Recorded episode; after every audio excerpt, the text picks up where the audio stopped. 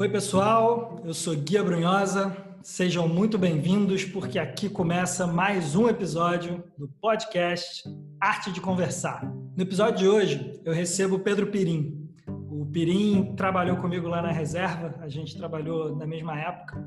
Temos alguns outros amigos em comum e sempre foi um cara com quem eu adorei bater papo, adorei trocar uma ideia. É, o Pirim tem uma, uma experiência super bacana com comunicação e é um cara que eu sei que é apaixonado também por essa arte de conversar, por essa capacidade de, de se comunicar e de, e de, escutar um ao outro. É, e além disso, o Perim é uma pessoa que eu também sei que há muito tempo vive o seu processo de olhar para dentro. Então, acho que essa conversa vai ser uma conversa muito bacana da gente ter e eu espero que vocês curtam tanto quanto a gente com certeza vai curtir aqui agora. Prim, super bem-vindo. Cara, um prazer te receber aqui hoje. Mó barato que você topou o convite e legal a gente ter essa conversa aqui agora. É, Para quem está chegando agora, está começando a escutar esse nosso podcast e ainda não te conhece, conta um pouquinho sobre você. Enfim, dá um, dá um alô aí para o pessoal que está que tá ouvindo agora. E, de novo, mega bem-vindo, cara. Valeu, Gui. Obrigado aí pelo convite. É, para mim é uma honra trocar ideia contigo. É sempre muito bom trocar experiências, é, enfim, conversar né, com gente que a gente sabe que acrescenta mais aí para as nossas vidas. E bom, dentro daí da sua apresentação, alguns pontos, né, já me tocam, é, particularmente porque eu sou essa pessoa inquieta e também angustiada né? não é o melhor adjetivo, mas não deixa de ser verdadeiro, sobre as coisas como elas são. Né? Eu tenho uma dificuldade tremenda de aceitar as coisas como elas são e acho que o meu processo todo de inquietude, de olhar para dentro e pensar como é que a gente pode mudar, melhorar o mundo, vem um pouco dessa não aceitação desse status quo ao qual muitas pessoas se acomodam, enfim, e né, aceitam é, muitas vezes eu escutei das pessoas pelas empresas que eu já tive ou que para as quais eu já trabalhei, né, que quando eu questionava alguma coisa, alguém me dizia assim: "Ah, mas sempre foi assim". Eu acho que essa é uma das frases que eu mais detesto no mundo. Eu detesto quem fala que as coisas sempre foram assim, porque a gente sempre pode mudar, né? Eu acho que a beleza do, da vida é essa, né? A gente ser capaz de, de mudar, mudar a gente mesmo, mudar as pessoas em volta, é, se mudar, né? Então, eu acho que essa é a, é a, maravilha. Eu faço, eu faço esse exercício de introspecção é, frequentemente, já há muito tempo na minha vida. É, eu anoto muito tudo que eu penso, eu anoto coisas que eu falo também para lembrar das besteiras que eu falei e não repetir. É, e das coisas boas também, das coisas bacanas que vêm na cabeça e que às vezes viram poema, poesia, às vezes viram simplesmente textos reflexivos. Isso é uma prática desde a minha infância, da minha adolescência. Eu sempre tive agenda, diário, sempre escrevi sobre o meu dia, sobre meu dia a dia, é, escrevi sobre o que, que eu estava pensando em fazer e depois como é que foi a experiência de ter feito. Ficava possesso quando meu irmão pegava minha agenda, escondia é, era sacaneado na escola, né? porque o menino, na década de 90, ou início dos anos 2000, não podia ter um diário onde ele escrevesse seus pensamentos, senão ele era sacaneado. E aí depois arrumaram uma outra palavra para isso, na verdade a palavra já existe, mas o bullying né, virou uma coisa conversada né, entre as pessoas, mas eu sofri um pouquinho de bullying por ser essa pessoa que escrevia o que pensava e pensava demais. Mas eu lembro de eu conversar uma vez com os meus pais, na época, talvez que o meu irmão estivesse pensando o que, que ele ia fazer no vestibular, e eu, quatro anos mais novo do que ele, né, ali no início da, da adolescência, e o meu irmão já tinha essa cabeça, né, do tipo, vou fazer direito e tal, fazer concurso depois. E eu lembro dos meus pais me perguntarem o que, que eu queria fazer. E eu respondi de maneira muito intuitiva, assim, né? Eu sempre falei muito que vinha na cabeça, sem pensar muito, que às vezes também me gera algum problema. Hoje em dia eu estou um pouco mais comportado, mas na época da adolescência, principalmente, falava-se qualquer coisa que viesse na cabeça. Quando meus pais me perguntaram, eu falei que eu não sabia o que, que eu queria fazer, mas eu queria fazer comunicação. Eu não sabia exatamente o que, mas comunicação foi a palavra que me veio na cabeça. E eu sempre tive um, um fascínio é, por estudar é, coisas, é, assim, acontecimentos globais ligados a assim questões históricas como a guerra, grandes descobertas, né, o fato do homem ter ido à Lua. Então, eu sempre tive muito essa curiosidade para saber o que, que leva esses grandes acontecimentos na, na humanidade, seja para bem ou seja para mal. E, e aí os meus pais perguntaram, ah, mas o que, você vai fazer com comunicação? Eu falei, não sei, mas eu acho que os grandes problemas no mundo podem ser resolvidos com a comunicação. E eu dei o exemplo para eles, sei lá, devia ter uns 12, 13 anos de idade. Eu dei o exemplo para eles da Segunda Guerra. Né? Minha família, por parte da minha mãe, uma família judia, e eu me, né, me considero e sou um judeu praticante hoje em dia. Né? E na época é, eu falei sobre a Segunda Guerra para eles e falei: olha, eu acho que se as pessoas conversassem mais, ou se elas falassem a mesma língua, né, nas minhas palavras na época, não haveria guerra. Então, na minha cabeça adolescente, ingênua, né, se as pessoas elas conversam, se elas se comunicam bem, a gente resolve os conflitos do dia a dia e não precisa chegar até o momento de uma guerra. E o que eu vejo ao longo da minha vida é que, de fato, do menor conflito ao maior, grandes problemas são gerados pela comunicação ou pela falta dela, né? principalmente. É, uma pessoa expõe o que ela está pensando, né? verbaliza ali o que está na cabeça dela, uma outra pessoa que interpreta dentro da lógica dela, né, até porque a lógica de um nunca é a lógica do outro, elas entram no embate. Mas se elas pararem para se escutar um pouco mais, talvez elas resolvam. E talvez a forma como elas se comuniquem, na forma, né, elas consigam também se entender. E esse é o processo que eu vim descobrindo e venho tentando melhorar ao longo aí da minha vida. Tive uma trajetória que passou por muitos lugares e situações diferentes. É, eu, particularmente, adoro isso, adoro essa versatilidade, essa variedade é, de coisas que eu fiz na vida, apesar de saber que, é, do ponto de vista mercadológico, às vezes isso pode não ser muito bem visto. E eu tive a minha primeira experiência negativa por ser uma pessoa que já tinha feito muitas coisas na altura ali dos 20 anos, né, 21 anos de idade, é, que foi quando eu fui fazer uma entrevista na minha faculdade para é, passar para um intercâmbio fora do Brasil, né, para uma universidade nos Estados Unidos. Eu já tinha feito as provas, já tinha passado e tal, e aí tinha uma entrevista final com um corpo lá de conselheiros, professores, diretores é, da universidade. E eu apresentei meu currículo. E nessa altura eu colocava, eu, as pessoas sempre têm problema, né? Assim, ah, mas o que, eu vou colocar no currículo? Né? Isso quando é o primeiro emprego, né? Pô, mas o que eu vou botar no currículo? Não tenho experiência nenhuma. E naquela altura, né, o fato da minha escola ter é, promover um work experience quando você estava ali no, no, primeiro ou no segundo ano, né, no terceiro grau, é, eu já tinha tido um trabalho que era como assistente de produção musical, né? Na verdade, assistente de produção musical é chique, né? Eu tô, tô adorando a pílula aqui, mas é, na verdade eu era ali um cara que estava no estúdio, né? No estúdio de música que produzia trilhas sonoras das novelas da Globo. Na altura era a trilha sonora da novela América em 2003 que estava sendo produzida e, eu tinha escrito uma versão brasileira de Proud Mary do Creedence e aquela virou a versão oficial da dupla sertaneja que estava gravando lá. E, enfim, então, assim, é, então, assim, dos meus 16 anos de idade, passei por uma produtora musical, aí saí da produtora, trabalhei, é, aí viajei, fui para fora do, fui para fora do Brasil para fazer música, porque eu achava que queria ser músico, sempre tive uma afinidade muito grande assim com a música. É, aí voltei Trabalhei numa produtora audiovisual para fazer um documentário sobre grafite, enfim, coisas ligadas ao meio da moda, porque era uma produtora que ficava incubada dentro de uma, de uma marca de roupa, né? A Dict, infelizmente, não, não existe mais, mas era super pioneira e inovadora para sua época. É, trabalhei nessa produtora audiovisual, saí da produtora audiovisual, comecei a produzir evento, na PUC com alguns amigos, aí à medida que produzia os eventos, estava estagiando na Red Bull, à medida que estava, estagiava na Red Bull, estava fazendo projeto social.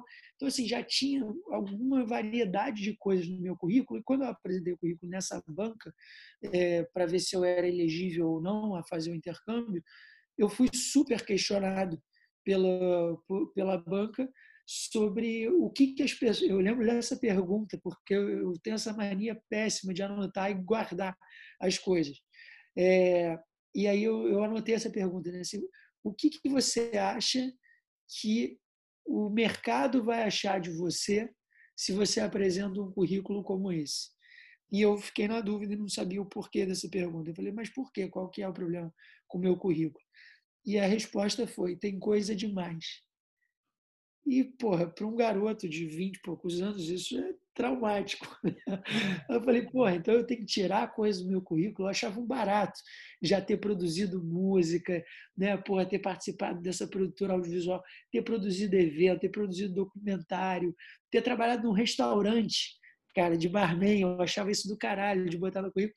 Então, assim, todas essas coisas eu achava que elas me davam uma, um upside muito grande mas ali eu entendi que talvez o mercado não estivesse preparado para isso. Né? Basicamente, eu me senti um merda, mas vida que segue. Eu acabei passando e acabei optando por não ir, porque as experiências que eu estava desfrutando naquele momento da minha vida aqui no Brasil, eu achava que elas iam me engrandecer muito mais. Então, naquela, naquela época, eu estava literalmente fazendo um estágio na Red Bull, produzindo cerca de três eventos né, no ano que eu tinha para colocar na rua, é, um projeto social e estava entregando alguma coisa ainda dessa produtora audiovisual que tinha ficado, enfim.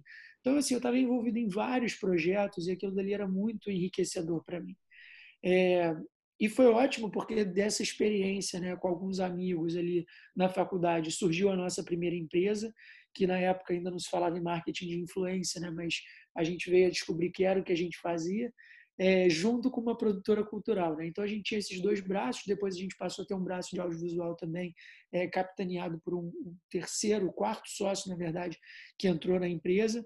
Cara, a empresa cresceu super bem, foi uma experiência incrível que a gente teve ao longo aí de, sei lá, uns sete anos, acho 2008 a 2014, né, que foi o tempo da nossa empreitada, desde a época mais informal até constituir empresa, ser incubado no Instituto Gênesis, ali, que é a incubadora da PUC, até finalmente a gente, é, enfim, decidir se separar no final de 2013, início, mês de 2014, quando cada sócio entendeu que era melhor ir cada um para o seu lado, enfim, cada um estava com a cabeça numa coisa é, e tinha uma visão diferente de mundo. E, e aí, a partir dali, é, eu acho que pelo fato da gente ter sido muito precoce na abertura dessa primeira empresa, de alguma maneira a gente conquistou um reconhecimento muito bacana das pessoas que estavam em volta da gente na faculdade, na incubadora.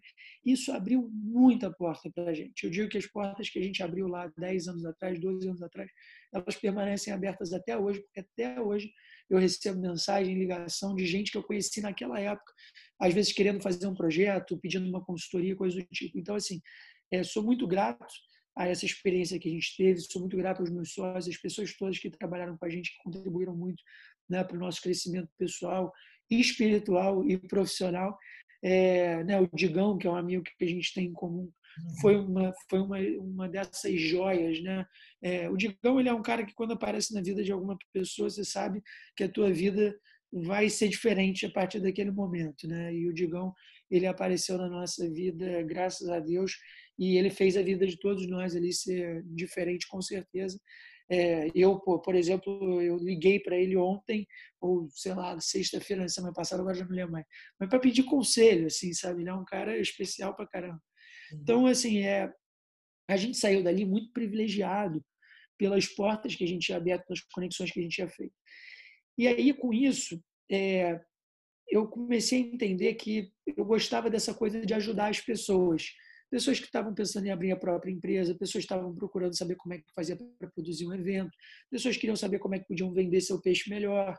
E ir ajudando, fazendo pequenas consultorias aqui e ali, descobri o mercado né, também das palestras, que era super interessante, eu gosto de falar, né, eu gosto dessa coisa é, de facilitar curso, da aula, do professoral, né, que eu acho que eu, talvez não, né, com certeza peguei do meu pai e do meu avô, meu avô foi fundador da escola do Colégio Volta Redonda, professor e diretor, e meu pai foi professor durante 30 anos é, da turma de medicina e depois da biofísica do fundão.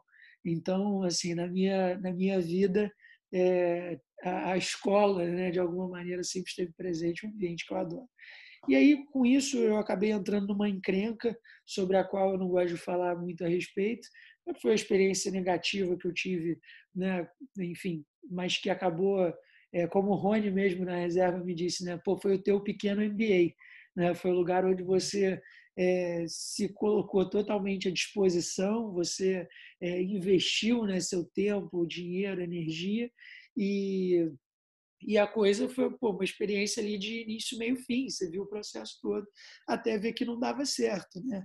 E a partir daquele momento que eu saí dessa segunda empreitada ali, né, onde havia uma havia uma promessa para virar sócio, enfim, coisas da vida que não não seguiram adiante. É, eu precisava naquele momento voltar para mim mesmo, né, para um processo de introspecção, porque naquele momento eu tinha duas dívidas, uma financeira e a outra emocional. A financeira eu paguei, é a mais fácil de todas. A emocional, cara, foda. Assim, não é não é algo que você resolve, né? Do tipo assim, ah, resolvi isso aqui, vira a página, bola para frente.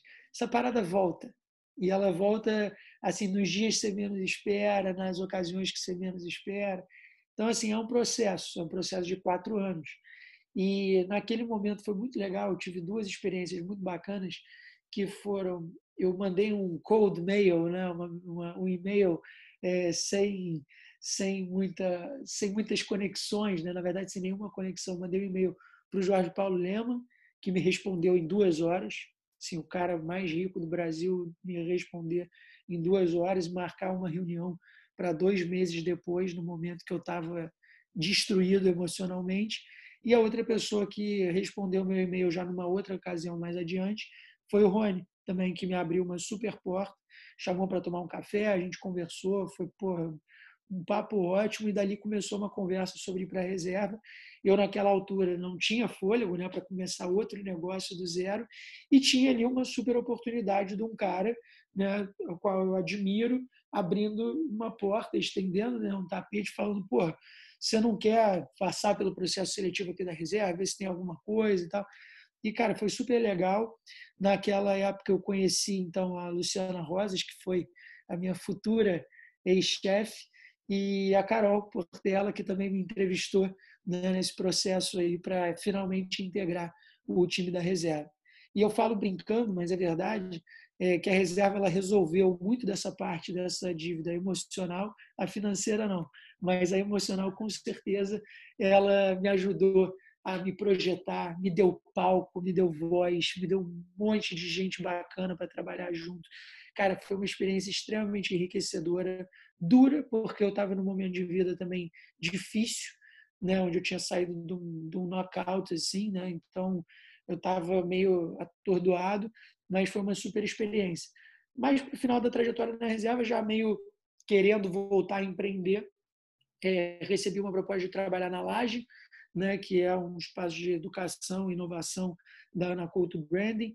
A coisa não durou muito tempo lá, porque depois eu recebi outra proposta para fazer duas campanhas políticas. E eu nunca tive sonho ou pensamento de trabalhar com marketing político, mas eu sempre soube que o marketing político era uma coisa totalmente fora do eixo né, de tudo que se trabalha com marketing, comunicação, etc. E foi.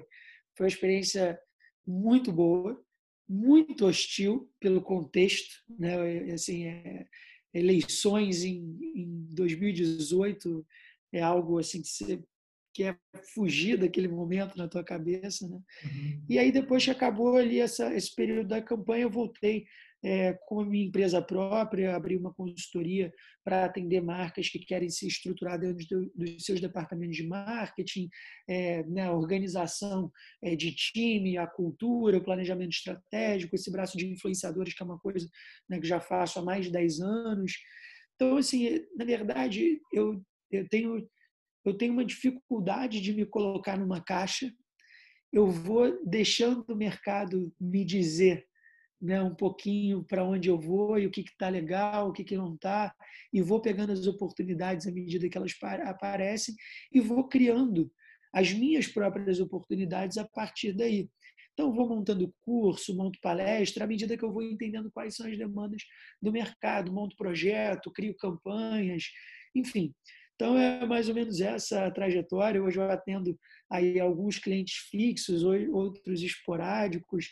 É, e, cara, tem um montão de coisa assim na minha cabeça, na minha alma, é, enfim, que assim estão girando por aqui nos meus devaneios antes de dormir ou quando eu acordo. E, cara, eu assim, acho que a última coisa assim para concluir é, é que dentro disso tudo, essa trajetória toda, é que não, eu não acho que exista caminho certo.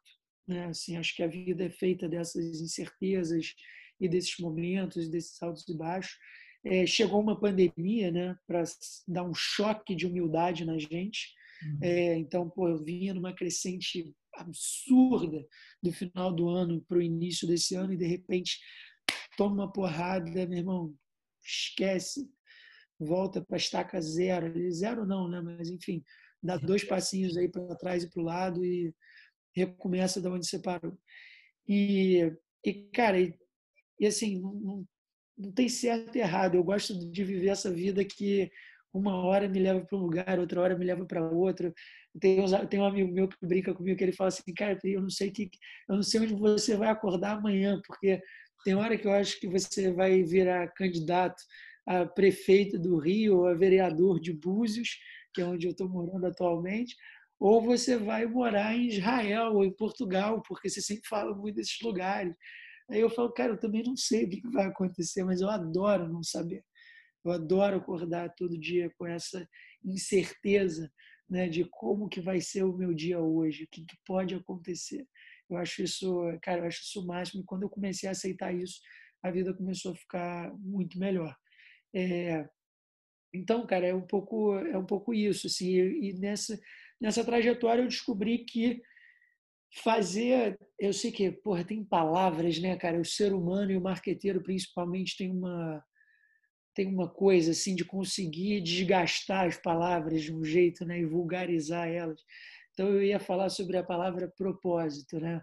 Então a palavra propósito que infelizmente foi desgastada é, e tirada muitas vezes de contexto, propósito para mim está ligado a essa angústia, essa coisa que não me deixa dormir, essa coisa que eu quero resolver, sabe os problemas da vida que eu quero resolver. Eu tinha uma amiga minha que para mim, para mim a cabeça dela a, a coisa que ela me falava é a melhor definição de propósito. Era o seguinte: ela acordava, todo dia que ela acordava, ela saía de casa, ela não aguentava ver as plantas e as árvores que eram, eram plantadas no meio das pedras portuguesas. Ela ficava maluca com isso, porque ela falava: vai arrebentar a calçada. Vai arrebentar a calçada, não vai ter espaço. Essa árvore não pode ser.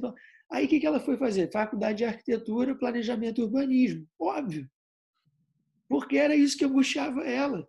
Então a pessoa queria mudar alguma coisa que desde muito cedo angustiava ela, sabe? Então, que quando a pessoa tem muito claro esse propósito, essa vocação para a qual ela pode né, se descobrir, eu acho isso mal barato.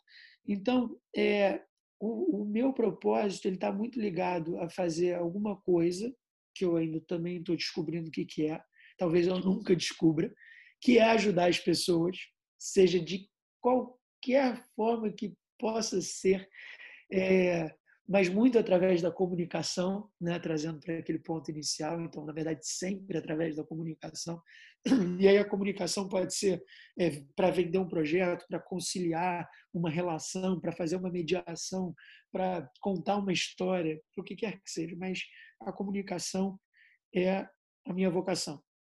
Né? Eu lembro do Rony me falar isso. Ele falou, quando eu me demiti lá da reserva, ele falou: Pedrinho, você é um comunicador. Né? Saiba disso, independentemente do que você vai fazer. E para mim isso foi um grande, foi também assim, uma ótima, deu uma clareza né, na cabeça. E, mas eu digo sempre provoco as pessoas que façam algo que elas sintam, pelo menos sintam, é, mesmo sem saber, que isso vai fazer a diferença na vida de alguém.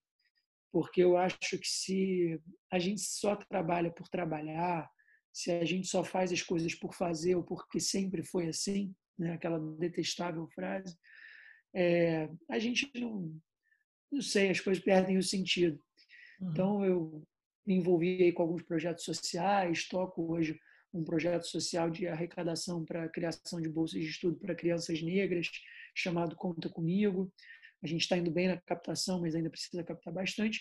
E toco esses outros projetos que me ajudam a viver, a sobreviver, enfim, a ter uma vida, uma vida boa. Pô, demais, cara. Pois é, eu sempre, eu sempre, sempre tive essa impressão tua, né? Assim, de alguém inquieto, né? De alguém que de fato, é, seja lá no que tiver envolvido, dificilmente vai vai estar envolvido sem estar com intensidade, sem estar ali inteiro e, e cara, tentando tentando mudar as coisas, tentando fazer da melhor maneira. E, e te escutando agora, uma coisa que me chama a atenção ao te ouvir, o quanto que ao longo desse processo teve uma multiplicidade de coisas e a sensação que me veio foi de ter é, muito, muito tesão, muito prazer e ao mesmo tempo uma certa angústia. Como é que é esse, como é que você olha para isso hoje, né, no teu processo de, de, de aceitar essa tua multiplicidade e de alguma forma conseguir olhar para essa angústia e, e, saber que isso faz parte também do, do, desse movimento. Como é que é isso? Cara, ainda é, né? Não, não é um processo que não é um processo finito.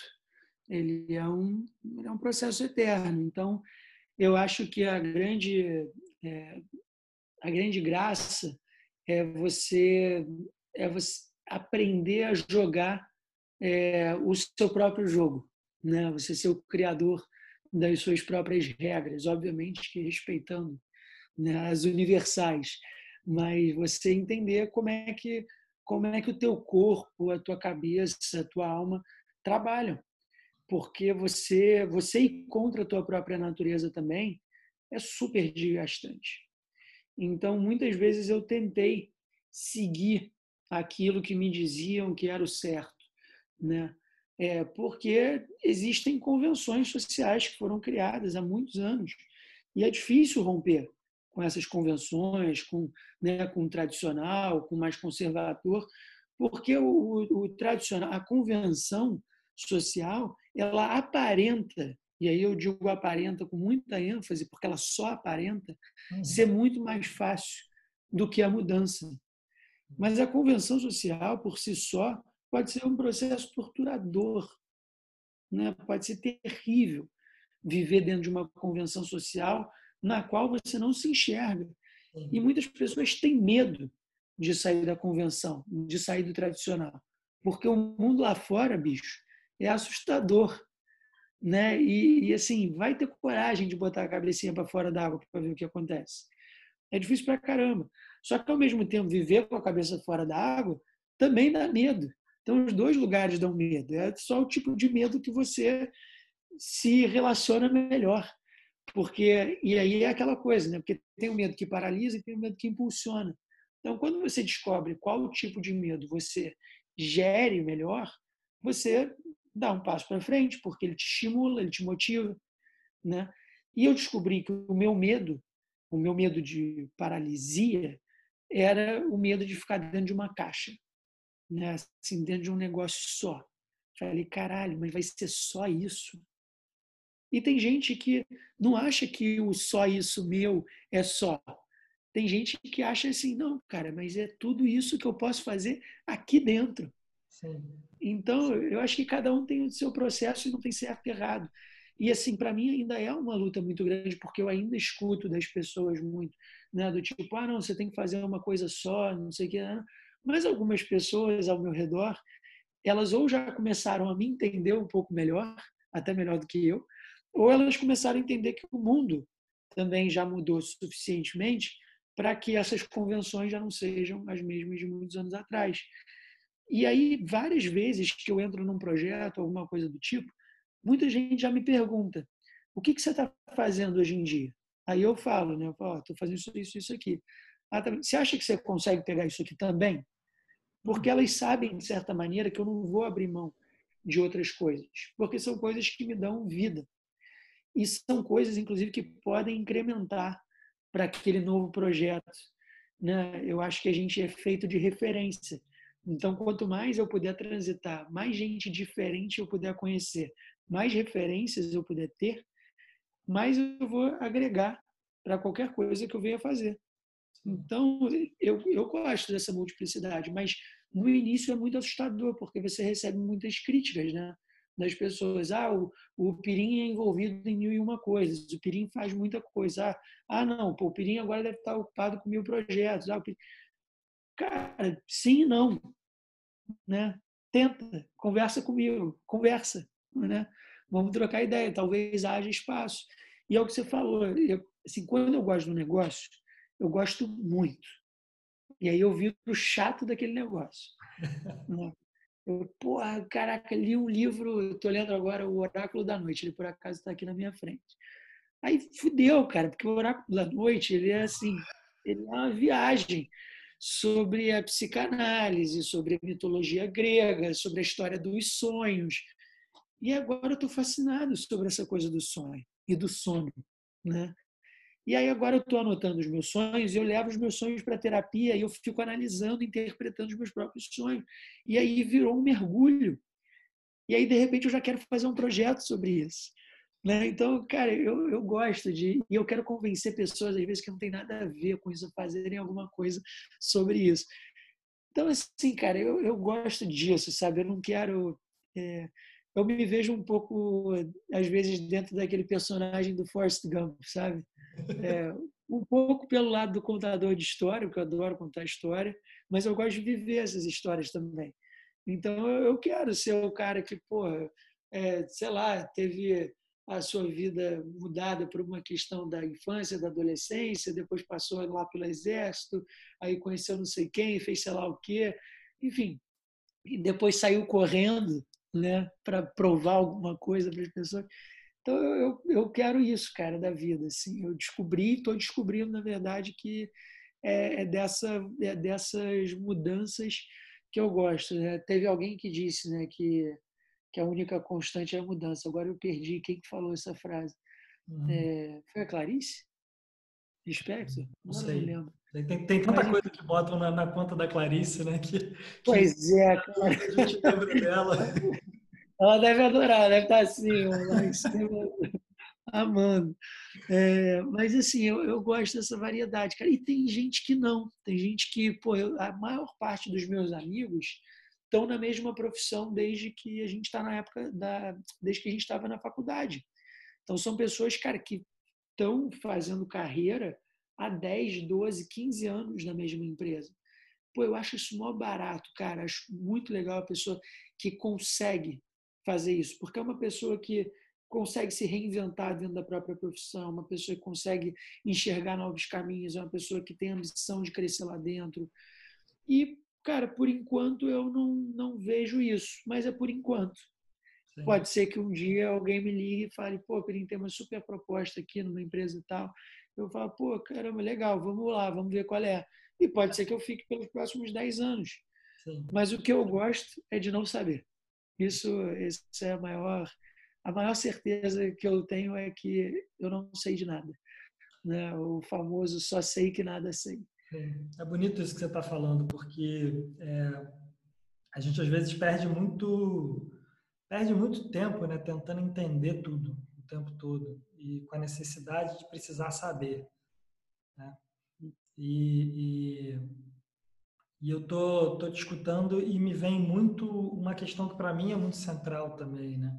que é que é o âmbito da, da coerência, né? o, o, campo que eu estudo, né, a minha área de formação hoje, é, a gente olha muito para isso, né, para a coerência da pessoa em termos de corpo, emoção e linguagem. Né? Assim, de quem, quem é você o que, que você, como é que você olha para o mundo é, a partir dessas, dessas três, desses três pilares. Assim. Você sumiu aqui para mim, cara, desculpa. Foi uma pergunta para mim? Como é que eu me enxergo através desses três pilares? Não, não, não era uma pergunta. Estava, tava, na verdade, é, é, falando sobre isso, sobre, sobre ah, fato... Senão ia ser impossível responder. não, não. É, é, porque eu acho que o, eu hoje olho muito para isso, assim, né? Do, do, do, quanto, como é a sua coerência, como é para você viver em coerência, viver de uma forma que seja coerente para si. Hum. É, e, e, eu escuto muito isso da tua fala, assim, né? do, do, do, do aprendizado de uh, compreender o que, que, te importa, o que, que é relevante e como eu consigo fazer da minha vida uma, uma vida que está conectada com isso que me importa. Né? É, hum. e como as coisas vão ficando mais leves à medida que você, que você consegue fazer isso. Né? Sim. Mas, Gui, também tem uma coisa, cara, que você falou, assim, que é, não, é, não é trivial, né? Eu acho que talvez, às vezes, eu falando, possa parecer que é, pô, eu sou super convicto, né? Eu estou super convicto dessa, dessa forma de ser, mas exatamente por ser uma pessoa altamente questionadora né, do mundo e de tudo, é, esse é um processo também super angustiante, né? Eu acho que é importante falar isso.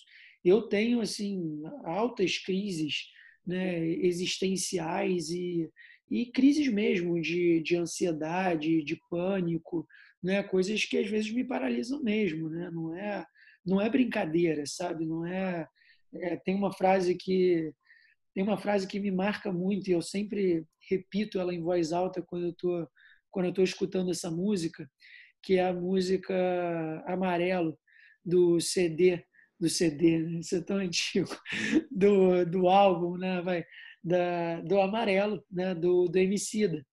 É, na verdade não é na verdade não é esse nome da música eu acho que o nome da música é sujeito de sorte ou na verdade é o seguinte o nome ele fez um ele fez uma música chamada amarelo em cima do sujeito de sorte né que ele pegou a base ali do Belchior uhum. e e tem uma hora na, na música. Eu não sei se você sabe a história dessa música, né? mas ela foi contada para mim a partir de uma amiga.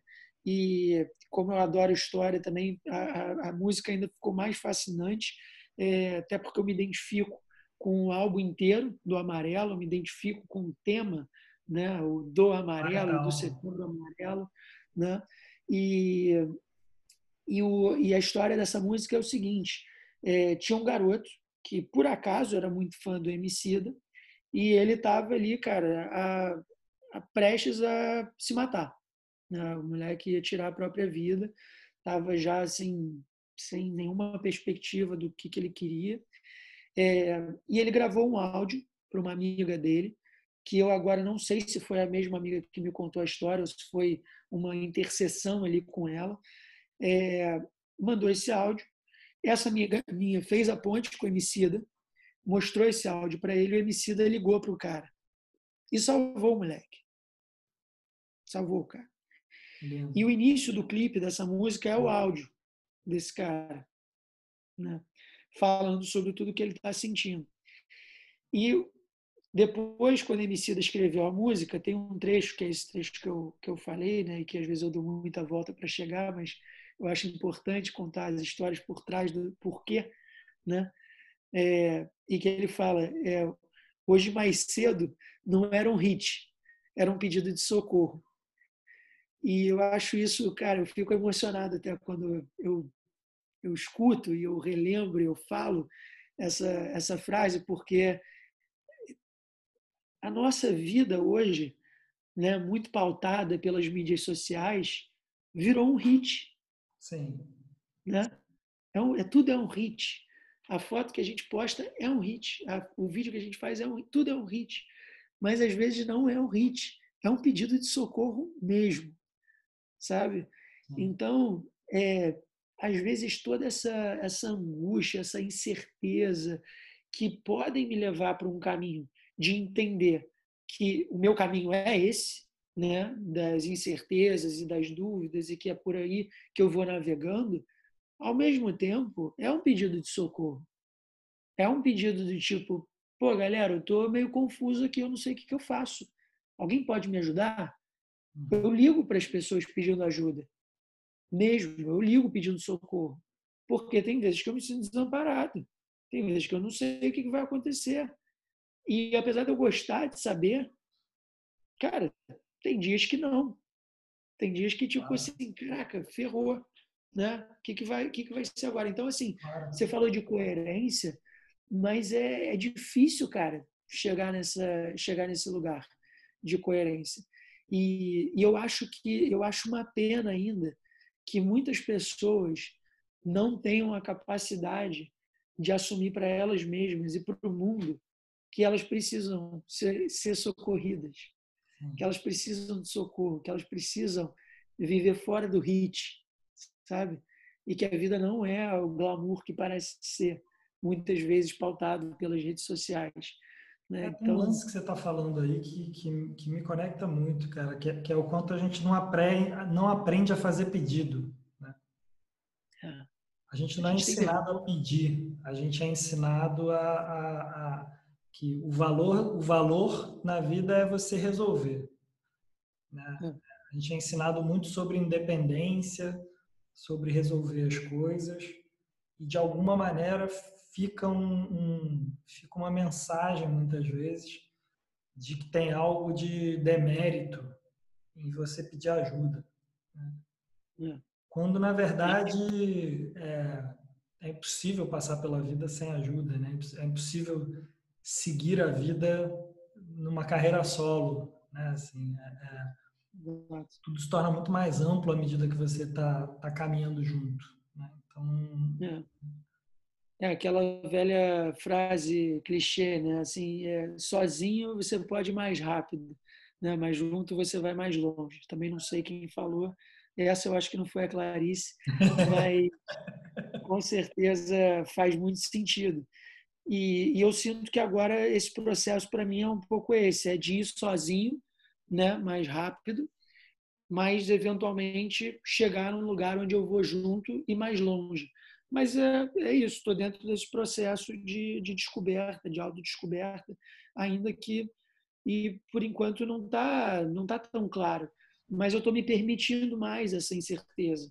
Eu acho que a incerteza ela fica ruim, né, na medida que você luta muito contra ela. Quando você aceita que pode ser uma fase, a coisa começa a ganhar uma perspectiva um pouco melhor. E quando você pede ajuda e você vai conversar com as pessoas sobre isso, é super legal. Eu já tive gente na, ao longo da minha vida falando para é, nesses momentos né, de dúvida e de incerteza, já tive gente que disse para mim para parar de conversar com as pessoas já tive esse tipo de aconselhamento. E eu entendo esse esse conselho, né? O conselho ele foi dado de uma maneira para me ajudar. Mas é por que, que a pessoa me disse isso, né? As pessoas me disseram isso. Porque também escutar a opinião demais de muita gente pode também ser altamente confuso. Mas aí eu acho que vai da prática e da relação de cada um com o que escuta. Eu uhum. gosto de escutar muito o que, que as pessoas têm para dizer, porque para mim é um exercício de escutar a mim mesmo também. Porque na fala dos outros tem um pouco da gente. Sim. A gente não anda com um espelho na nossa frente ou com um gravador que a gente se escuta o tempo todo ou a gente se vê o tempo todo. Então, quando a gente conversa com outra pessoa, a gente se projeta. Quando a gente escuta outra pessoa, é como se a gente estivesse escutando um pouco a gente mesmo. Porque o que a pessoa fala ela não, é, o que a pessoa fala para a gente não entra necessariamente da maneira que a pessoa falou. Ela entra com um filtro de interpretações, dado o meu contexto, dadas as minhas emoções. Então, eu vou pegar aquela informação, eu vou interpretar e eu vou, eu vou adequar ela da maneira que eu acho que ela vai fazer melhor para mim.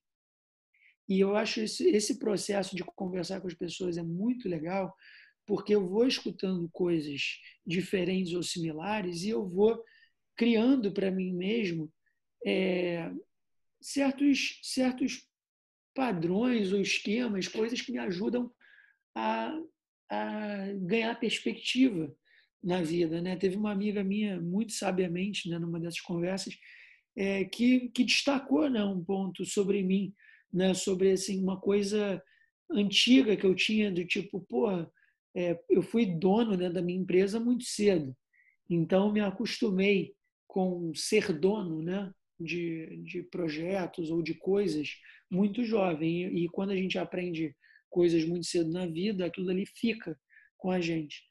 E ela falou, cara, você já parou para pensar que às vezes não é não é para ser dono, é para se sentir pertencente? Você está entrando nos projetos porque você quer ser dono e não para pertencer a algum lugar. Então, muito mais importante do que, que é o projeto, ou se você vai ser dono ou não, são as pessoas que vão estar com você. Uhum. Então, olha por aí. E, cara, isso me abriu um leque de coisas assim tão bacanas. E aí comecei a, a ver assim, cara, qual é o grupo que eu quero estar? Qual é a minha galera? Qual é a minha turma, sabe?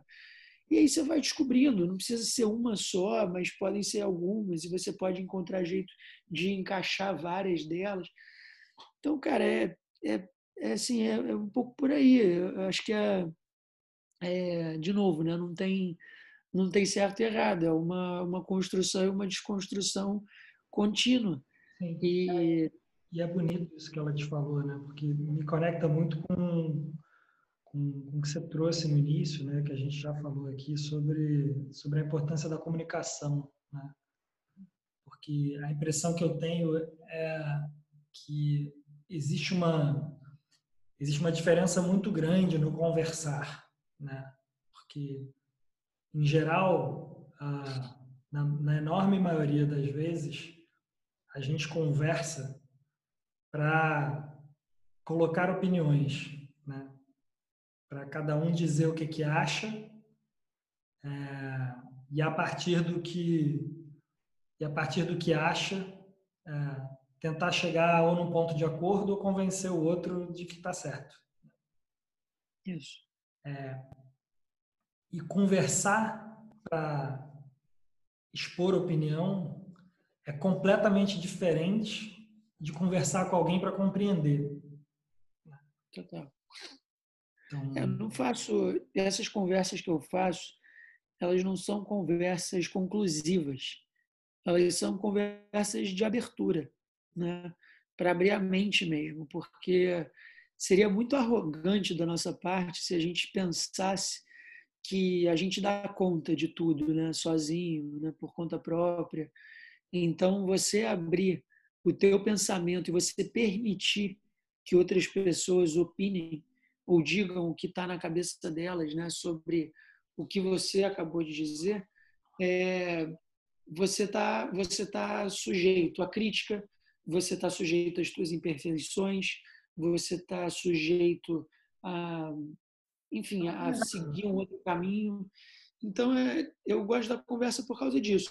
Apesar de que, né, dentro da, das minhas ponderações e, e ressalvas, é, eu também gosto, e aí tem um documentário super legal é, chamado O Poder da Intuição, e talvez muitas pessoas não gostem do nome O Poder da Intuição, porque ainda existe né, esse fator discriminatório, é, semântico dos, das frases e das palavras que remetem à autoajuda. Né? A autoajuda caiu nesse lugar de é, pejorativo. Né? Hum. É, mas, enfim, o nome do documentário é esse, eu não posso fazer nada a respeito, aceitem. É bom pra caceta o documentário.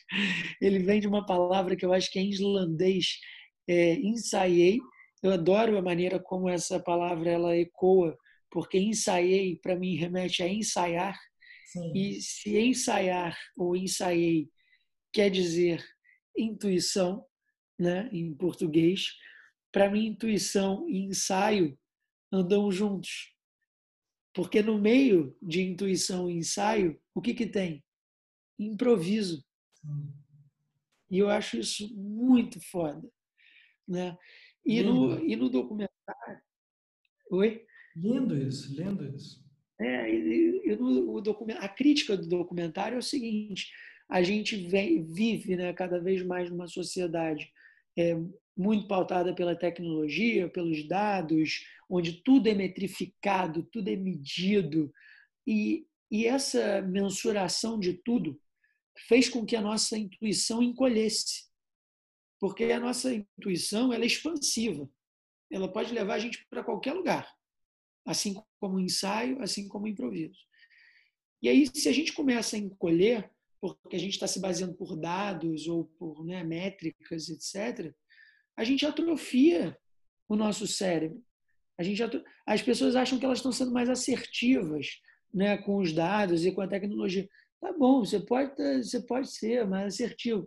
Mas, assim, a própria assertividade da tecnologia já provou que ela é totalmente tendenciosa para, as finalidades é, escusas, muitas vezes, e financeiras.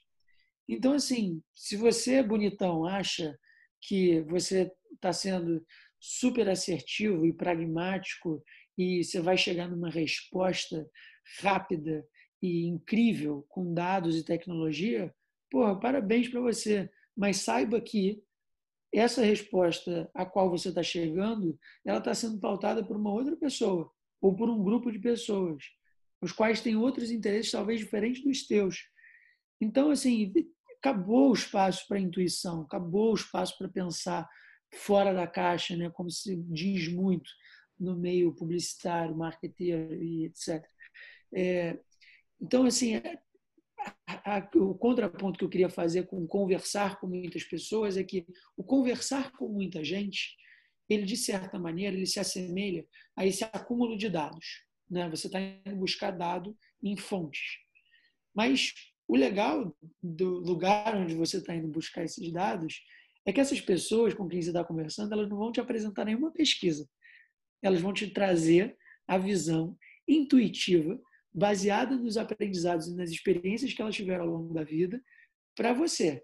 E a partir da tua intuição e da sua interpretação e do seu improviso, você vai criar a tua finalidade para aquele pensamento. E, de novo, a finalidade ela não precisa ser conclusiva, ela pode ser só um próximo passo para uma outra porta que vai se abrir. Então, eu gosto de pensar a vida dessa maneira, como uma coisa muito fluida, sabe? Que não vai chegar em algum lugar necessariamente final, mas ela vai chegar em lugares e ela vai permear esses lugares, mas ela não vai ser fim nela mesma. Então, é, eu vejo a vida um pouco por aí. Boa, boa. É, eu estava escutando aqui e a, e a, pergunta que, que me vinha era como é que é, além de escutar muita gente, escutar o silêncio.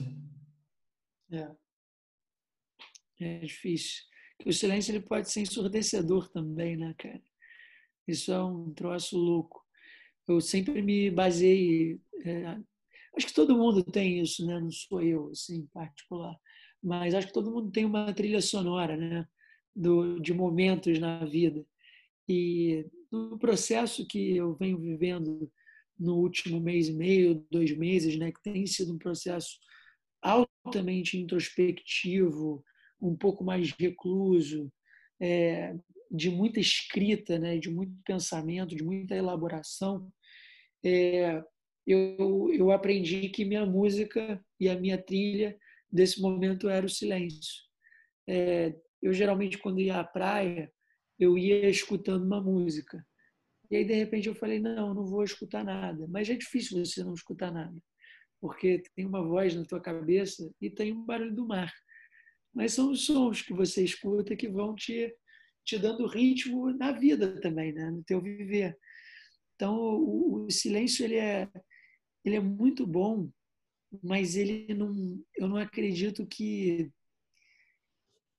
é, eu, eu tenho dificuldade de acreditar no silêncio como uma coisa, de novo, né, como uma coisa absoluta, porque talvez os monges, né, talvez os budistas consigam chegar nesse lugar. Eu não consigo. É, não, não falo, não falo do silêncio absoluto também não, mas acho que é um pouco isso, né? Porque é, foi exatamente a, a, imagem que você trouxe, né?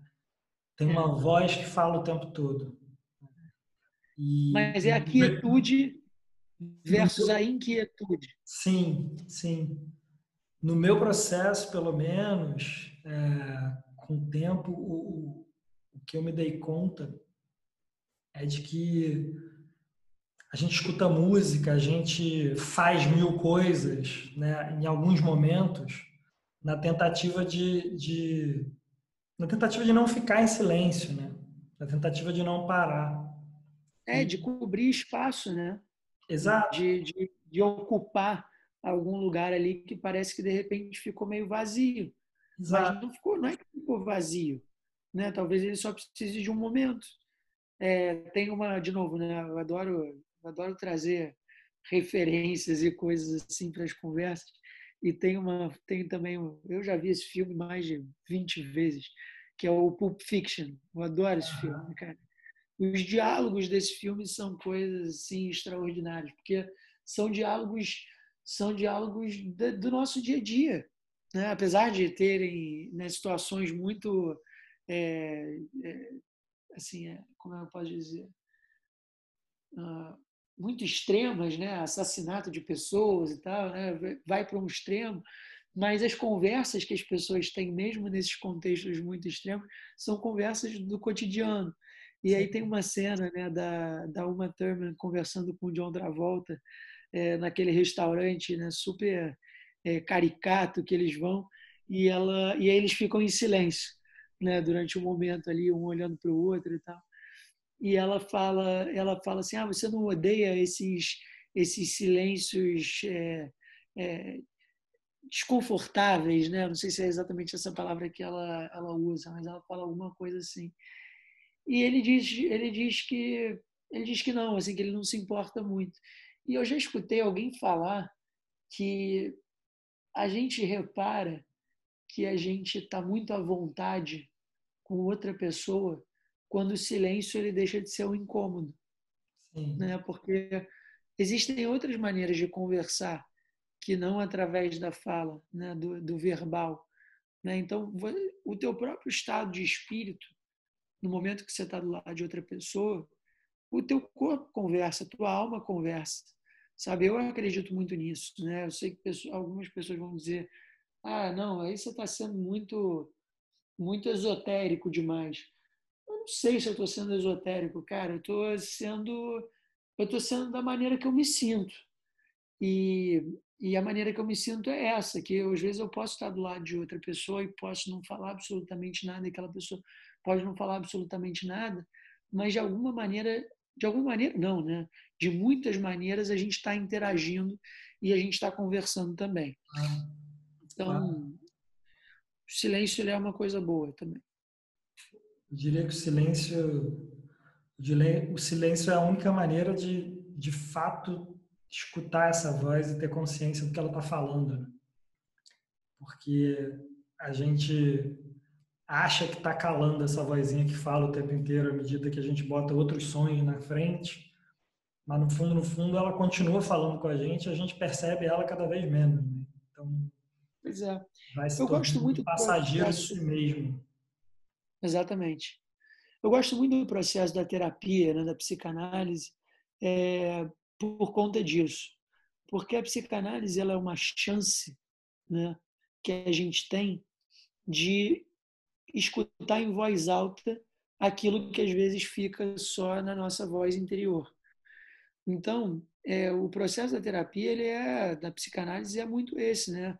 Assim, o, o terapeuta ele está ali te escutando, mas na verdade você está escutando a si mesmo e à medida que você vai se escutando falar muitas vezes sobre a mesma coisa, você começa a entender melhor. É, muitas vezes quando eu estou treinando para fazer uma apresentação ou alguma coisa do tipo, eu falo em voz alta. Né? Eu preciso me escutar, preciso gravar aquilo ali e me ouvir depois. Preciso, uhum. preciso, preciso entender de que maneira que está saindo aquele som, qual é o tom, qual é a forma, qual é a intensidade dele. É, tem uma, tem de novo, né? Tem uma é, um aprendizado, né? Com a que eu tive com, na verdade, foi com o filho da Débora Coker, né, que foi meu sócio nessa primeira empresa, e ele estava contando uma vez sobre o processo, é, o processo criativo e o processo de aprendizado e treinamento da Débora. E ele falava, né, a memória que ele tinha assim da infância né, e da adolescência dele era da Débora, fosse por conta própria ou numa sala de aula, né, ensinando outros alunos a dançar, era gravando e depois se vendo por horas e horas, né, muitas horas. E esse processo incansável né, de se observar né, de fora para dentro é muito legal, cara, porque você ganha consciência do teu corpo, você ganha consciência da tua fala, você ganha consciência dos teus pensamentos. Então, assim, a, a psicanálise, né, tá muito gira muito em torno disso, né? É trazer o trabalhar o inconsciente, né? A gente usa aí cada cada fonte vai trazer um percentual diferente, mas o que se diz, né, de um modo geral, é que a gente utiliza é, 5% da nossa capacidade do cérebro, né, de fato. Eu não sei o quanto disso é verdade, mas a, a parcela que a gente não usa está muito ligada ao estado inconsciente, ao estado das coisas que a gente faz às vezes por intuição, pelo nosso pela nossa natureza mais primitiva, pelas coisas que são mais reativas às vezes, né? Então, esse processo terapêutico né, de se ouvir, eu, eu gosto bastante, eu recomendo muito para todo mundo. Acho curioso e ruim, ao mesmo tempo, que muitas pessoas ainda têm um preconceito é, com a psicanálise, com a terapia, com, com o consultório médico. Né? né? Seja ele qual for. Assim. Exatamente. Exatamente. Então, assim, eu, eu tem um outro filme, né, aquele minimalista, é, que tem a história do cara dos 10%, que era um âncora que de, de, uma, de uma emissora americana que ele cobria muitas muitas guerras, né? E obviamente que isso gera um trauma na cabeça do, do, do ser humano, ver tanta tragédia, ver tanta violência. E ele começa a ter uma crise de ansiedade, de pânico ao vivo. E depois ele escreve um livro, né, sobre isso e ele vai para um processo de meditação. E as pessoas olham para ele como se ele fosse um alienígena, né? Tipo, porra, esse negócio de meditação aí é para marica, para mariquinha, né? Assim, era, era o preconceito da época, era como se falava. E a terapia, né, a psicanálise ainda é vista um pouco como isso, né? O cara que faz terapia, ele é vulnerável demais, né? Ele precisa de outra pessoa para falar sobre os problemas dele, né? Mas ainda tem aquela coisa do não, pô, a pessoa forte não fala sobre os próprios problemas, ela engole e passa adiante. Isso é o maior erro, cara, da humanidade. Isso daí, isso é o que gera as tensões e eu acho que por fim é o que gera a guerra mesmo, né? Seja ela qual for, mas assim todas as crises que a gente está passando hoje, elas definitivamente são por essa falta de novo de comunicação. E aí não é só comunicação com o outro, é comunicação consigo mesmo, né? Você tem que estar conectado com si. É, eu acredito que eu concordo muito com isso que você falou, cara, porque é, parte da possibilidade de você compreender o outro, né, que é, um, é é basicamente um, um, processo completamente conectado à empatia. Né? É, é, impossível ter empatia com o outro se eu não tenho empatia comigo mesmo. Né? Como é capaz de, como eu sou capaz de compreender o outro sem compreender a mim mesmo? É, é bem difícil. É, eu diria que é quase impossível. Exato. E diria que e diria de novo que é arrogante, né? Você querer interpretar o outro sem ter a mínima pista do que, que é a tua própria cabeça, do que, que são as tuas próprias emoções e sentimentos, sabe? É, enfim, o ser humano ele ele está sempre em busca de resposta nas coisas, né? No que está fora dele mas eu acho que essa, essa, essas respostas muitas essas respostas e as perguntas né estão muito dentro da gente cara é. a gente tem que olhar mais para dentro é na verdade é, o que me conecta é, é do quanto o nosso a gente vive uma era né nos últimos séculos aí mas principalmente hoje, na história da humanidade, a gente vive numa era em que o saber das coisas tem a ver com ter resposta. Né? É, não à toa, desde a escola e, e nas mais diversas instâncias, é, uma outra coisa que a gente não é ensinado é dizer não sei. É. é quase um crime você dizer não sei quando alguém te pergunta alguma coisa. E, e, e eu particularmente acredito que o saber tem a ver com pergunta. O verdadeiro saber tem a ver com fazer pergunta, não necessariamente para ter uma resposta, mas para abrir as possibilidades de pensamento, né? para de fato se indagar. E aí, eu, enfim, a gente já está já está no, no, avançado da nossa conversa aqui, já estamos no, no, num caminho de fechamento e, e, eu conecto com o que você trouxe lá no início, né? que é, é, é é o quanto que a gente, nesse lance de, de, de fazer pergunta, né? Assim, o quanto que o quanto que a gente não se permite, né? O quanto que a gente não se permite contestar o que é dado como verdade absoluta, né? O assim que é que você trouxe lá no início, né? Hum. Então, é, como é possível eu contestar qualquer coisa se eu não faço perguntas. A mim me parece é. impossível. Né? Assim, é, é, fica sempre uma discussão de é, que, que são as conversas hoje, na sua maioria, né? e as discussões. Né? Assim, é, é, é o tempo todo um confronto de opiniões. Eu acredito nisso, você acredita naquilo, e no momento em que eu entendo que eu estou certo e eu tenho uma verdade, você entende que você está certo e você tem uma verdade, a única saída dessa conversa é um dos dois estar certo e o outro estar errado, né? necessariamente, na cabeça de cada um.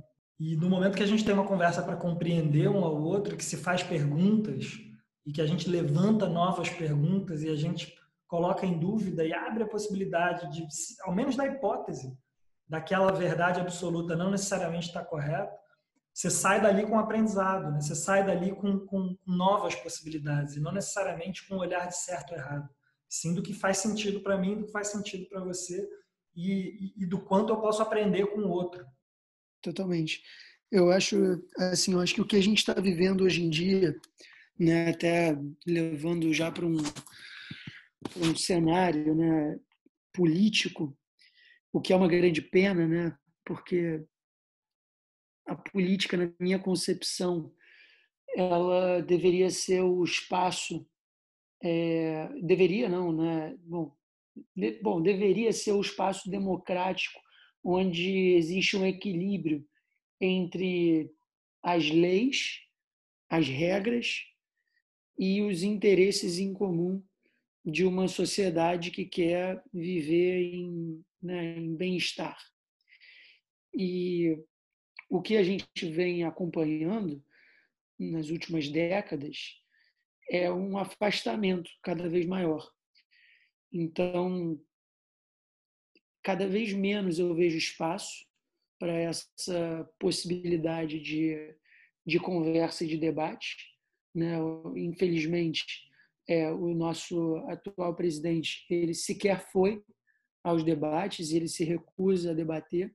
Então, isso causa né, uma, uma polarização uhum. pelo simples fato de não querer ser questionado, né, de, de achar que está num lugar maior é, que a dúvida. Né? E a dúvida talvez seja a única certeza que a gente tem, porque a gente não sabe de nada. Né? Então, assim, uma pessoa se colocar acima disso é, é brutal, cara eu, eu, fico com, eu fico com um pouco de medo dessa, dessa ultrapolarização que a gente está vivendo, onde se conversa muito pouco. É, mas eu acredito que exista um caminho de conciliação. Eu não sei exatamente ainda qual que é a forma que a gente vai conseguir chegar nisso.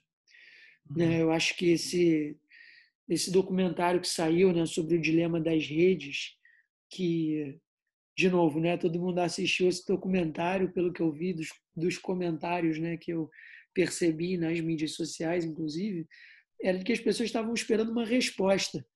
Mas o documentário não é para uma resposta. O documentário se chama O Dilema das Redes. É um dilema. Porra. Né? Não é para não é para dizer o que é o que, que não é. É um dilema. É assim, ó, a gente tem, a gente criou um negócio, a gente participa desse negócio. Agora, como conviver com isso de uma maneira sábia? Como conviver com isso de uma maneira saudável? E aí trazem-se uma série de questões. Sim. E é a mesma coisa tem que ser para tudo, para a política, para a educação, né? para as nossas relações sociais.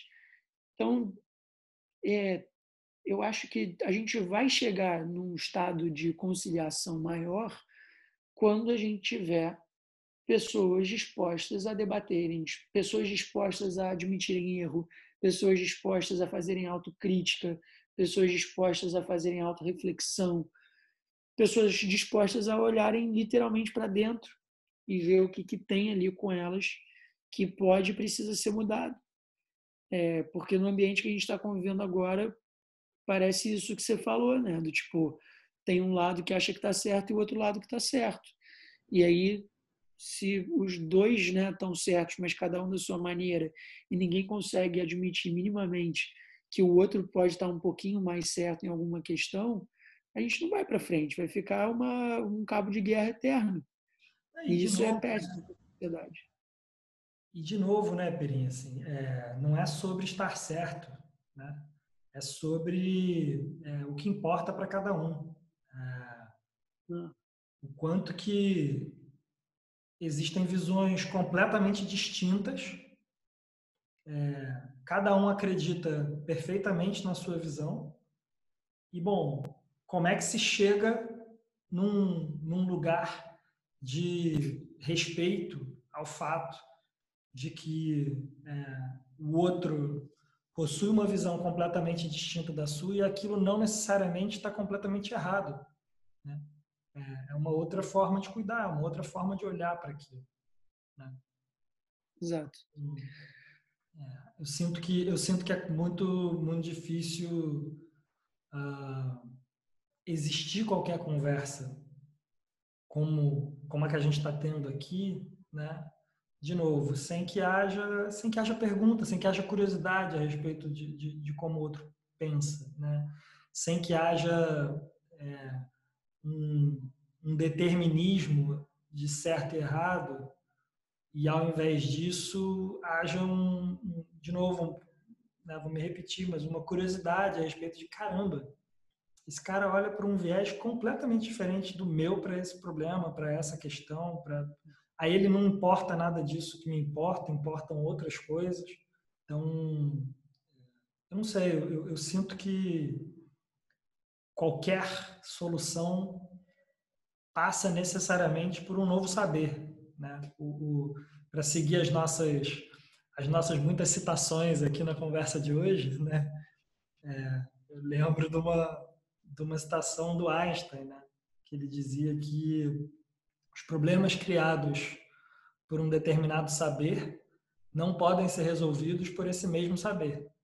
É, assim, necessariamente você criar um novo saber. E, e, a sensação que eu tenho é que a gente está num, num tipping point mesmo de uma, de uma era de saber. Assim, esse, esse saber cartesiano é, é, do, do, do, medir e controlar, né, do, do, do antecipar e controlar, ele é sensacional para muita coisa. Ele é sensacional para a ciência, ele é sensacional para a indústria, ele é sensacional para a produção de uma série de coisas, para a linha de montagem, para a medicina, para um monte de coisa é, é, que se desenvolveu nos últimos séculos. Mas olhar para o ser humano sob esse mesmo viés, né, de medir e controlar, não ter um olhar integral, não ter um olhar que, que dê conta do inexplicável. Porque até hoje você tem um monte de gente que se cura de câncer de um jeito que os médicos não conseguem explicar. Você tem um monte de gente que, que, que, né, que vive coisas que a ciência não explica. No entanto, essas coisas acontecem. Então, aí a gente joga tudo na conta da religião e do milagre é, que para muitas pessoas pode ser uma resposta suficiente. É, mas, de novo, uh, um dia tem, tem uma. Tem uma tem um, uma coisa que, que me acompanha ao longo da vida e, e que acho que por uns anos deixou de, estar tão presente em mim e hoje, e hoje eu acho que eu me reconectei com isso. Que, é, que tem a ver com essa tua inquietude que você traz. Assim, acho que a gente, a gente se entende muito nisso. Que é assim, porra, um dia a Terra já foi o centro do universo e todo mundo acreditava que assim era. Um dia a Terra já foi plana e todo mundo acreditava que assim era. Alguns, alguns tendem, tendem a acreditar nisso ainda, mas vamos deixar isso de lado. É, é...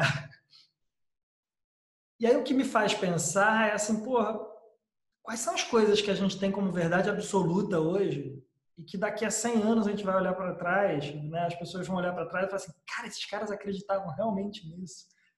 Todo mundo realmente acreditava nisso, porque é evidente que existem essas coisas hoje, né? que estão num nível de transparência para a gente, que estão num nível em que a gente não, não, não as enxerga, não consegue.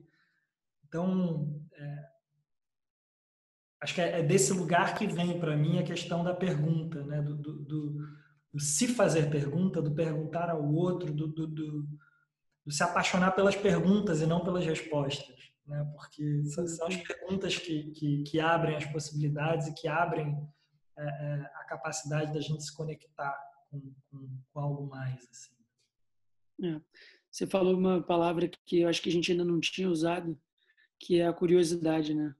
Sim. Eu acho que se a gente perder a curiosidade, a gente está fadado ao fracasso espiritual. E a curiosidade, ela tá, eu sinto que a curiosidade, assim como a intuição, né, elas acabam ficando restritas ou limitadas. E talvez a gente tenha um, talvez a gente tenha um mundo melhor se a gente desbravar por um lado de uma curiosidade ilimitada, né, onde tudo é possível, né? quase tudo é possível. Sim. É, o que pelo menos a gente valorize isso, né? Que a gente volte a valorizar o, o fato de, de, de, ser curioso, de querer aprender, de querer descobrir mais, né? de querer experimentar mais, né? E aí, para fechar, assim, a sensação que me dá de lá de trás, né, da, da conversa que você trouxe, que te marcou tanto, quando você mostrava o teu currículo, era nada mais do que isso, né? Nada mais do que uma, uma, uma lógica, a meu ver e a meu julgamento, extremamente equivocada de que você, com o início da sua vida adulta, já deveria saber exatamente o que você quer, se conhecer e não perceber a beleza do que é esse desbravar, né? as possibilidades, a beleza da curiosidade, de testar múltiplas coisas e, e, e ver o que te faz sentido. Né? Exatamente. Eu tenho uma, um dia, algum dia, em algum momento, eu vou eu vou tomar coragem de publicar algumas coisas que eu escrevo, enfim.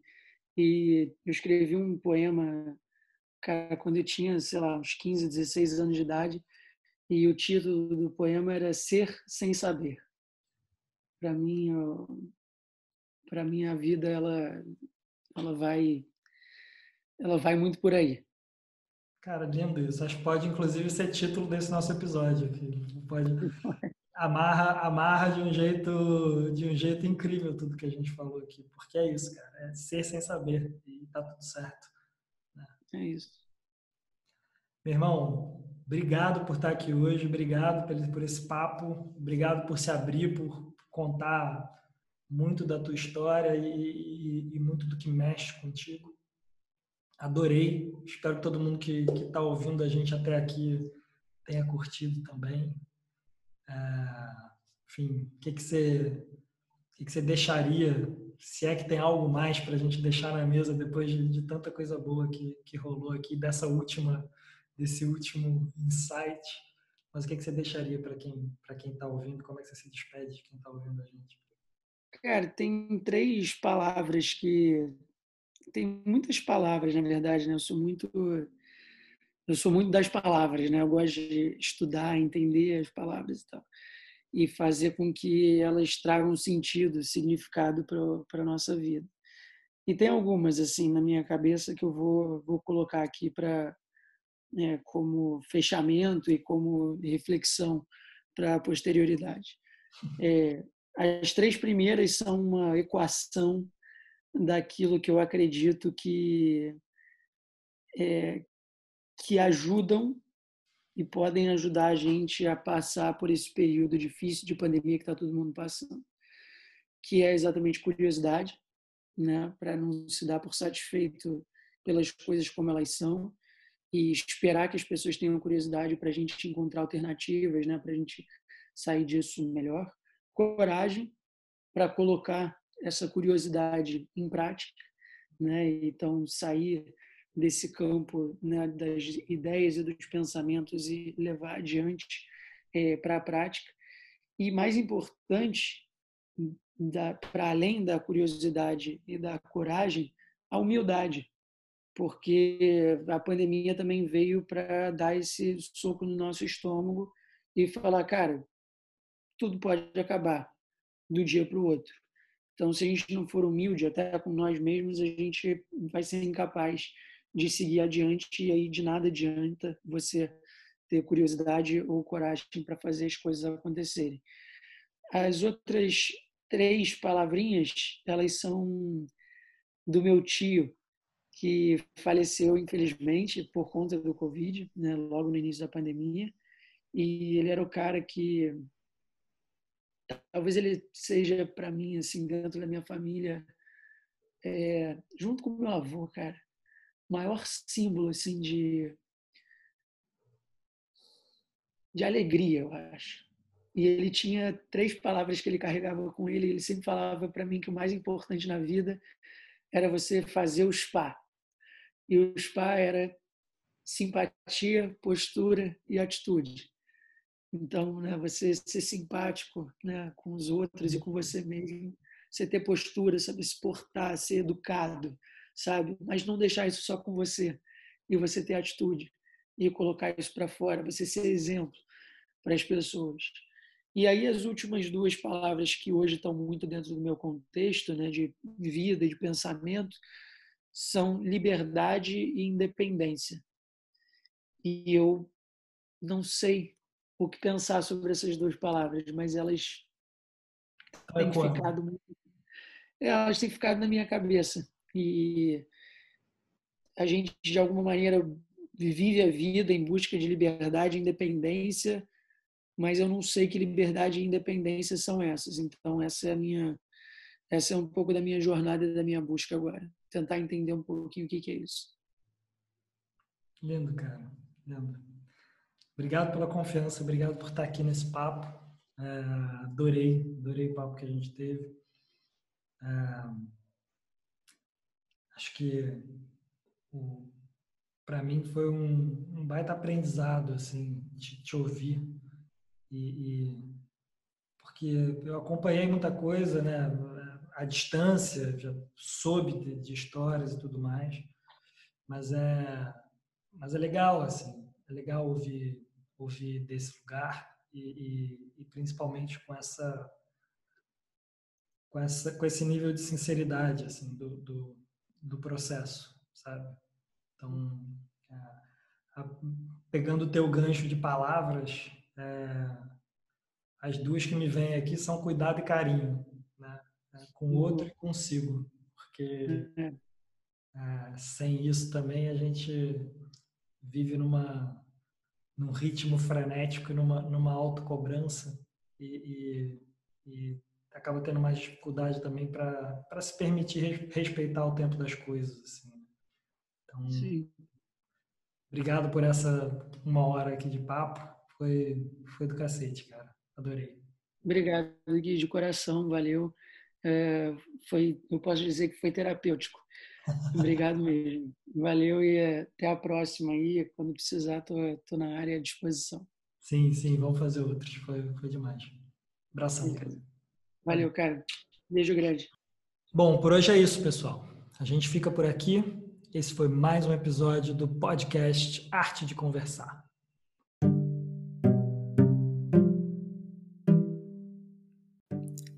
Eu sou Guia Brunhosa e você estava ouvindo o podcast Arte de Conversar. Para acompanhar mais conteúdos como esse, você pode me seguir no Instagram e no Facebook. Além disso, vai lá no Apple Podcast e assina, avalia e deixe seus comentários sobre esse podcast. Você também pode assinar em outras plataformas, como o Spotify e o Google Podcast, a que for da sua preferência. Eu te espero na próxima semana com um novo episódio. Para a gente viver juntos, mais uma conversa cheia de sentido e com muito significado.